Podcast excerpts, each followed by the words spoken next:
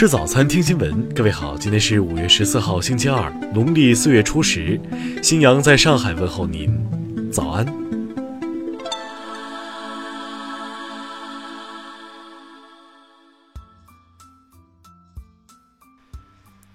首先来关注头条消息。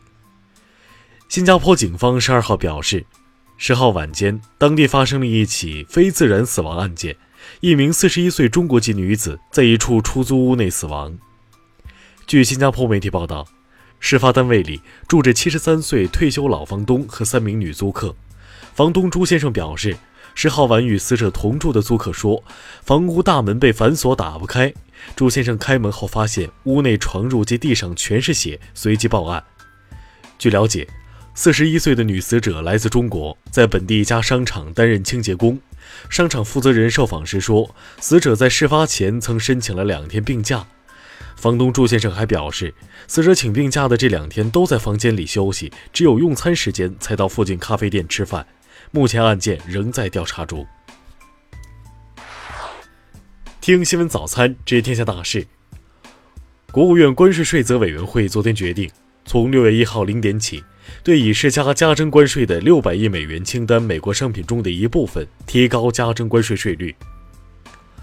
昨天，外交部发言人耿爽就巴基斯坦分裂组织称袭击瓜达尔酒店是针对中国人一事表示，目前尚无中国公民伤亡报告，中方将继续坚定支持巴方反恐势力。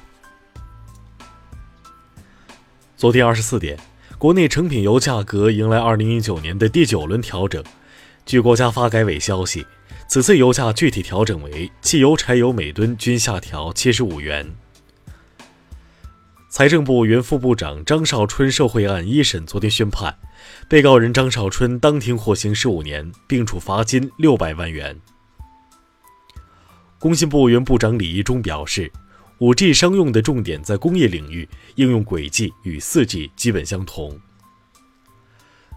昨天上午。黑龙江佳木斯市境内红河农场发生森林火灾，目前百余名森林消防人员已经赶赴现场救援。日前，有网友表示，柳州一学校向学生家长推销一款带有管控功能的学生定制版华为手机，对此，华为昨天表示毫不知情，将追责第三方。摩拜单车创始人胡伟伟又有新动向。据企叉叉数据显示，目前胡伟伟出任上海考瑞科技监事，该公司经营范围主要在计算机软件科技领域。下面来关注国际方面，新西兰皇家委员会着手调查克莱斯特彻奇枪击案，内容涉及枪击案枪手利用社交媒体等进行的活动，新西兰反恐资源是否存在不恰当的分配等。民调显示，英国首相特蕾莎梅领导的保守党在于二十三号开始的欧洲议会选举中的支持率已跌至第五位，要求梅确定离职日程的压力越来越大。昨天，日本福岛第一核电站二号机组首次完全停止向反应堆注水，据悉，此举目的在于调查升温是否符合预测。阿联酋和沙特阿拉伯先后表示。包括游轮在内的数艘船只在阿联酋海岸附近的破坏活动中受损。对此，伊朗方面昨天表态称，船只遇袭令人震惊。韩国政府高层人士昨天表示，朝鲜近期试射不明发射体未对韩朝军事热线产生丝毫影响，韩朝仍正常启动对话渠道。据外媒报道，四号举行的全球观鸟日活动中。共有一百七十一个国家及地区参与，玻利维亚观测到的鸟类种类超过八百九十种，位列全球第五。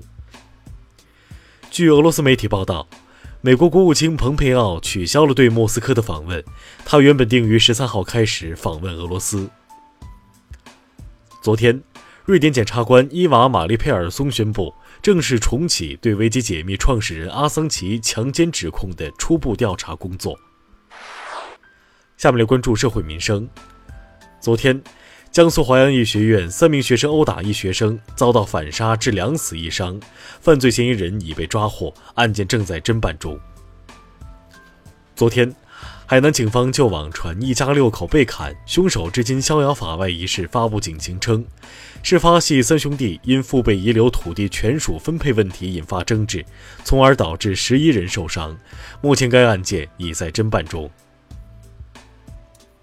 近日，南冲浪中一位司机无故谩骂辅警，自称领导并威胁辅警：“没有我批你能转正？”昨天，当地公安局表示，该司机系人社局技术工，已被刑拘。近日，黄石一男子陈某驾车遇查酒驾时，谎称刚吃了槟榔，民警霸气回复：“你不需要解释。”最终酒测结果为醉驾，陈某被刑拘，吊销驾照五年内不得重新申领。近日。义乌江东街道的永和豆浆店员工赤裸手臂搅拌大桶豆浆一幕被市民拍到，目前该店已被查封处理，案件进一步调查中。下面来关注文化体育。NBA 官网昨天评选出了当日比赛的最佳个人数据，猛龙明星前锋莱昂纳德全场砍下四十一分、八篮板、三助攻、三抢断，成功当选 NBA 当日最佳。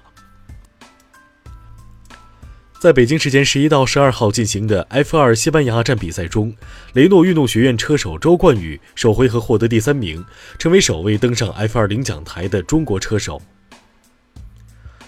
葫芦娃之父胡进庆导演昨天在上海逝世，享年八十三岁。新西兰南岛首次发现灭绝动物恐鸟的脚印化石，距今可能已有数百万年历史。目前，科研团队正在试着取出这些化石。以上就是今天新闻早餐的全部内容，请微信搜索 xwzc 零二幺，也就是新闻早餐拼音首字母再加数字零二幺。如果您觉得节目不错，请在下方拇指处为我们点赞。一日之计在于晨，新闻早餐不能少，咱们明天不见不散。